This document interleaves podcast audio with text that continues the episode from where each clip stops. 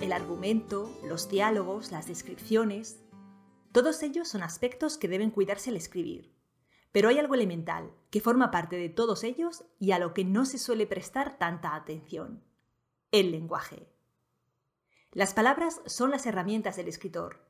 Sin ellas no existiría el resto. Las palabras son la arcilla que el autor moldea para con ellas crear cada parte de una novela o de un relato. Los personajes, las atmósferas, los capítulos están formados de palabras. ¿Les prestas la debida atención? Si estás empezando en la escritura, estarás tratando de aprenderlo todo sobre la estructura, la construcción de personajes o la forma de hacer avanzar la acción para no perder la atención del lector. Todo ello está muy bien, pero también debes prestar atención a la arcilla, es decir, a las palabras. Porque precisamente las palabras que elijas, el uso del lenguaje, contribuirán de manera importante a crear tu estilo. Y tu estilo será lo que te diferencie del resto de escritores y lo que haga que un lector vuelva una y otra vez a ti. Soy Natalia Martínez y estás en Madera de Escritor, el podcast de sinjania.com, donde comparto contigo ideas y recursos para que seas cada vez mejor escritor. Mi credo para que lo logres se basa en el aprendizaje, la práctica y el esfuerzo consciente. Nunca en las recetas mágicas, porque sencillamente no creo que existan. Por eso, en el episodio de hoy, voy a hablarte de las palabras que, como escritor, son vitales porque son tu materia prima. ¿Empezamos? El uso del lenguaje, referido no solo a las palabras, sino también a la estructura de las frases y al ritmo de estas dentro de los párrafos, es la seña de identidad de los mejores escritores. Por ejemplo, Gustave Flaubert estaba obsesionado con, y te pido perdón por anticipado por mi francés, le mot juste, la palabra exacta. En una de sus cartas dice, Qué extraña manía la de pasarse la vida consumiéndose a propósito de palabras y sudando para redondear frases. Hoy, por ejemplo, he empleado ocho horas en corregir cinco páginas, y creo que he trabajado muy bien. Por su parte, James Joyce confesaba a un amigo mientras escribía el Ulises que había trabajado durante todo un día para escribir tan solo dos frases. Cuando su amigo lo achacó precisamente a la búsqueda por parte del escritor de Le Mot Juste, Joyce contestó: No, ya tengo las palabras. Lo que estoy buscando es su orden exacto dentro de la frase.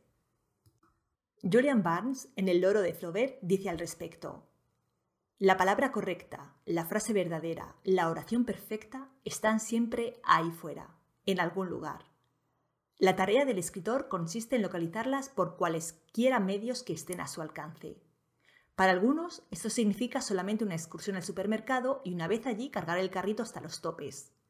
Para otros, significa perderse en una llanura de Grecia, de noche, durante una nevisca, bajo la lluvia, hasta encontrar lo que buscas gracias a un truco raro, algo así como saber imitar los ladridos de un perro. ¿Y tú? Si no lo has hecho todavía, es hora de que empieces a prestar atención a los ladrillos, palabras y frases que forman tus textos. Para que sepas por dónde comenzar a hacerlo, déjame darte algunas ideas a la luz de las cuales puedes examinar tus textos y que confío en que te ayudarán a usar el lenguaje para mejorar una novela. Mi primer consejo tiene que ver con la corrección. Todos hemos pasado por el colegio y nos han enseñado las normas de ortografía y gramática. Úsalas. Si no las recuerdas, repásalas. Un texto con errores ortográficos o fallos gramaticales o de sintaxis señala no ya un escritor principiante, sino un escritor descuidado. Un escritor que no respeta su oficio y, lo que es peor, que no respeta a su lector. Muchos confiáis en que vuestros textos acabarán en manos de un corrector. Tal vez llegue a ser así. Pero debes saber que un gran número de editores descartan originales si contienen faltas de ortografía. Así que si escribes mal, te, estarás cerrando puertas, porque directamente el editor va a mandar tu texto con faltas de ortografía a la papelera. Mientras que el editor te lee o no te lea, puede que envíes textos a concursos literarios, que los subas a tu blog o que los mandes por correo a algunos amigos para conocer su opinión. Si esos textos contienen faltas, tu mensaje será me considero escritor, pero en realidad el oficio no me importa tanto como para dedicar un momento a aprender lo básico. Tampoco me importas tú, a quien le he pedido que lea mi texto. Por eso no me he tomado la molestia de revisarlo y corregirlo. Quiero que me leas, haz el esfuerzo, pero no me pidas que me esfuerce yo. Pensar así es síntoma indiscutible de que padeces el peligroso síndrome del escritor vago. He hablado de este síndrome en el blog, así que en la cajita de descripción te dejo el enlace al artículo para que lo leas. Para encontrar la palabra exacta, esa que transmite de forma precisa tu idea, necesitas un amplísimo vocabulario. Para conseguirlo, tienes dos opciones, memorizar un diccionario o leer. Yo, obviamente, te recomiendo la segunda opción, que resulta mucho más divertida. No solo te permite ampliar tu vocabulario, sino aprender además sobre la marcha, ortografía, gramática y sintaxis. También te permite conocer cómo manejan otros escritores los miembros de sus obras, personajes, narrador, tensión narrativa, etc. Ser escritor es ser lector, así que debes hacerle un espacio grande a la lectura en tu vida. Si de verdad quieres ser escritor, que menos que leer unos 50 títulos al año. Sí, he dicho 50. Pero no solo basta con leer mucho, también debes tener, eh, también debes hacer lecturas variadas. No cometas el error de encasillarte en el género que escribes. Lee de todo, clásicos, contemporáneos, poesía, ensayo. Fuera de tu género puedes encontrar técnicas y recursos inspiradores que usar en tu obra para hacerla única. Amén de que, como ya te he dicho, leer es una manera infalible de aumentar y enriquecer tu vocabulario. También quiero recomendarte que tengas cuidado con el lenguaje ampuloso. Mientras adquieres ese lenguaje extenso que te ayudará a que cada una de tus frases sea una maquinaria perfectamente ajustada, escribe con sencillez. Escribe como hablas. No uses palabras que no manejas habitualmente en tu día a día. Si estás trabajando en ampliar tu vocabulario, verás que también tu lenguaje cotidiano cambia. Pero mientras no lo haga de forma natural, no lo fuerces. Usar un lenguaje altisonante que no es el tuyo no te convierte en mejor escritor. Por el contrario, te señala como un aprendiz. Leyendo te darás cuenta de que existe una gran diferencia entre un escritor con tablas y un lenguaje rico, como es el caso de Rafael Sánchez Ferlosio en Industrias y Andanzas de Alfanui, y un escritor novato que cree que cuantas más raras sean las palabras que usa, mejor escribe. Por eso mismo, también te recomiendo tener mucho cuidado con el uso de sinónimos. Muchos de vosotros trabajáis con el diccionario de sinónimos abierto, unas veces lo usáis para no repetir una misma palabra, otras para buscar una palabra más bonita, entre comillas, que hermosee el texto. El problema es que si no tienes un buen vocabulario, los sinónimos son un arma de doble filo. Muchas veces eliges una palabra que te gusta, pero que no conoces porque no forma parte de tu lenguaje cotidiano. El resultado es que esa palabra no significa exactamente lo que piensas y en lugar de embellecerlo, estarás estropeando el texto. Es una cuestión de matiz. Una palabra puede no significar exactamente lo mismo que otra, aunque sean sinónimas. Por eso Flaubert, Joyce y Barnes se afanaban en buscar le mot juste, porque no sirve cualquier palabra. Por tanto, antes de usar una palabra que no forma parte de tu vocabulario habitual, consulta el diccionario de la Real Academia para asegurarte de que significa lo que crees y que se adapta a lo que quieres expresar como anillo al dedo. El siguiente consejo tiene que ver con la extensión de las frases. A los autores noveles se les suele recomendar que escriban con frases cortas. Seguro que en alguna ocasión has leído o escuchado ese consejo.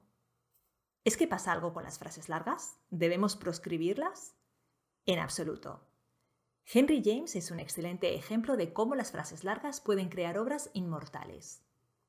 Pero sucede como con las palabras que no estás acostumbrado a usar.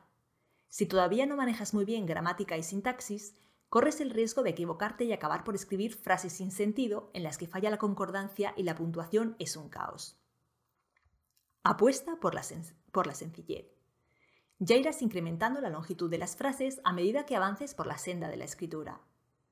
Pero, por supuesto, si dominas la gramática y la sintaxis, no te cortes. Dales vuelo y amplitud a tus frases. Pero si tú ya eres un escritor avezado, con tablas, Puedes prestar atención al ritmo interno de tus frases y párrafos y a la manera en que éste afecta al conjunto del texto. Para trabajar el ritmo conviene leer poesía con asiduidad e incluso escribirla. Presta atención al acento métrico, pues es el que más influye en el factor del ritmo. El acento métrico marca la regularidad de los apoyos en el tiempo.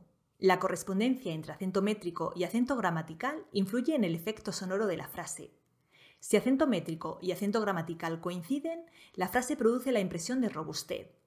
Si la coincidencia es menor, la impresión será de flexibilidad y levedad. De igual manera, las frases cortas imprimen vivacidad al párrafo, mientras que las frases largas lo vuelven moroso. Puedes buscar causar una u otra impresión con el fraseo según el tipo de escena que estés escribiendo. Palabras, frases, vocabulario, ritmo, ya nos hemos fijado en esos aspectos. Pero todavía hay una cuestión más a la que puedes prestar atención, las letras. Sí, ese es el nivel de detalle al que descienden los buenos escritores. Como en un poema, presta atención a la repetición de vocales y consonantes y a los efectos que provoca en el texto. Fíjate que nos encadenen una serie de palabras en las que predomine una determinada vocal o consonante. Por ejemplo, acabarás harta de amar, Sara, donde predomina la letra A. Porque de este modo puede producirse un efecto indeseado, volviendo el texto plano y sin relieve. Pero recuerda que puedes usar ese y otros recursos semejantes de manera premeditada e inteligente. Por ejemplo, las sinalefas y las aliteraciones juegan con la disposición de vocales y consonantes para crear efectos sonoros que refuerzan las ideas que transmite el texto. Si te parece que todo esto que acabo de contarte respecto al uso del lenguaje es hilar demasiado fino, te recuerdo que hay grandes obras de la literatura que lo son justamente porque el lenguaje es su misma esencia, más allá de la trama o del protagonista. Desde el ya mencionado Ulises de James Joyce a Paradiso de Lezama Lima, pasando por A la busca del tiempo perdido, de Marcel Proust. El uso del lenguaje no es un detalle menor en una novela que aspire a ser buena, ni para un escritor que aspire a considerarse como tal. Así que, por favor, préstale la atención que se merece. Aquí finaliza este que es el penúltimo episodio de la temporada. Durante los meses veraniegos no publicaremos nuevos contenidos en el podcast. Vamos a descansar un poquito pero también empezaremos a preparar la próxima temporada. Así que si hay algún tema que te interesa que toquemos o tienes alguna duda que te gustaría plantear, apúntala en los comentarios, nos harás un gran favor. Pero todavía queda un último episodio, y uno que toca un tema importante, porque trata de responder a la eterna cuestión. ¿Es mejor ser escritor de brújula o escritor de mapa? Suscríbete al podcast para no perderte el último episodio. Y no olvides pasarte por sinjania.com y unirte a nuestra comunidad de escritores, que te va a gustar. Hasta la semana que viene. Un abrazo.